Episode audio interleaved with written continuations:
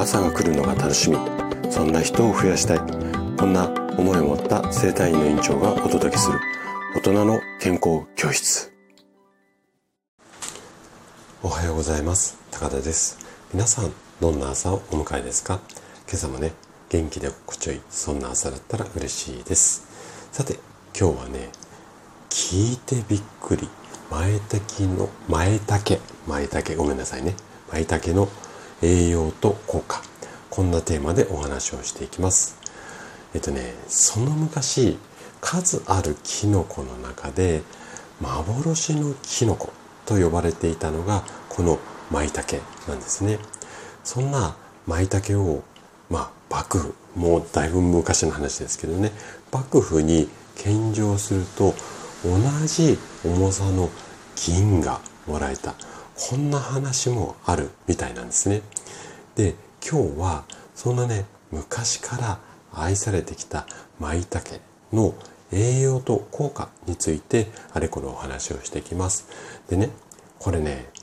いろんな効果があるんですがダイエットにもねちょっと聞きそんな話もあるのでそのねダイエット興味ある方も是非最後まで楽しんで聞いていただけたら嬉しいです。じゃあ早速ここから本題に入っていきましょう。まずね舞茸はビタミン D ビタミン D ですねがたっぷり入っています。でこのビタミン D っていうのは骨の材料になるカルシウムだったりリンを吸収することを促すような栄養素なんですね。このためビタミン D が不足すると骨が丈夫じゃなくなっちゃいますはいでこの、まあ、仕組みっていうか原理があるおかげでビタミン D が不足し続けると骨粗しょう症になる可能性がすごく高くなってしまうんですね。なので、えっ、ー、と骨粗しょう症を予防するためにビタミン D っていう風にいきたいんですけれどもこれねカルシウムとかリンがしっかり取れていないとそれでもあの骨粗しょう症になりやすいのでビタミン D とカルシウムリン。でカルシウムとリンだけ取ってもビタミン D がないとうまく吸収ができなかったりするのでこの3つを意識することが必要なのでこれねちょっと参考にしていただけたらいいかなというふうに思います。で2つ目2つ目で紹介した栄養素なんですが食物繊維なんです。で食物繊維はあなたもご存知だと思うんですが水に溶けにくい不溶性と水に溶けやすい水溶性っていう2種類があるんですけども舞茸は不溶性が特に豊富なんですね。でどっちの食物繊維も人の体内に吸収されることなく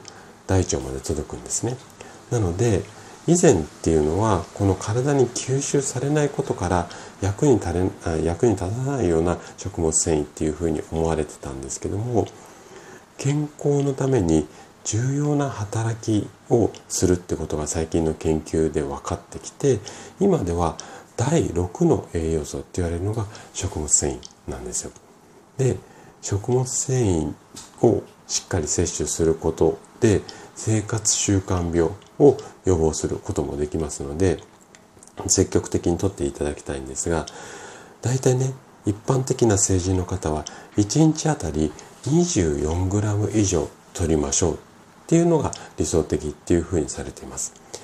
で舞茸に含まれる食物繊維っていうのは 100g あたり 3.5g なんですよね。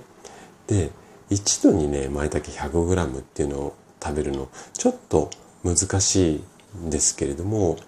30g ぐらいだったら、えーと、副菜としてもまあ食べるにはちょうどいい量だと思います。なので、えーと、ぜひね積極的に食物繊維取るためにも舞茸取っていただきたいんですが今紹介した以外にも嬉しい栄養素が例えば葉酸これはね血を作る材料だったりだとかあとはカリウムですよね。これが高血圧の予防につながったりします。で最後に嬉しいダイエット効果についてなんですが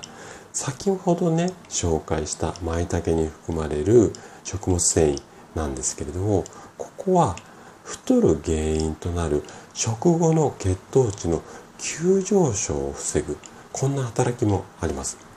で食後にはねどうしても血糖値っていうのは上がってしまうんですがこれが急に上がりすぎると体は脂肪を溜め込みやすくなります。で急に上がった血糖値っていうのは今度は危ないから急に下げましょうっていうことで今度急に下げます。でこれ下がりすぎると今度脳みそが血糖値が下がりすぎたと勘違いを起こしてまた上げよう。として今度食欲がブワーって湧くようになっちゃうんですねなのでこう要はこの急に上がったり下がったりっていうことをなるべくさせないこれがダイエット成功のための近道なのでこれに舞茸をうまく活用していただけるといいかなというふうに思います。はい。ということでね、えっ、ー、と、ぜひね、もし嫌いじゃなかったら、そんなにね、味はこう独特の味とかないので、あのー、で、なんといってもね、安いんですよね、舞茸。なので、コスパもいいので、もうサラダにちょこっと入れるもよし、うちはね、結構お味噌汁の中に入れることも多いんですが、ぜひね、あのー、積極的に活用していただけたら嬉しいです。はい。ということで、今日も最後まで聞いていただきありがとうございました。番組の感想なので、ね、お気軽にコメントいただけると嬉しいです。それでは明日の朝7時またお会いしましょう。今日も素敵な一日をお過ごしください。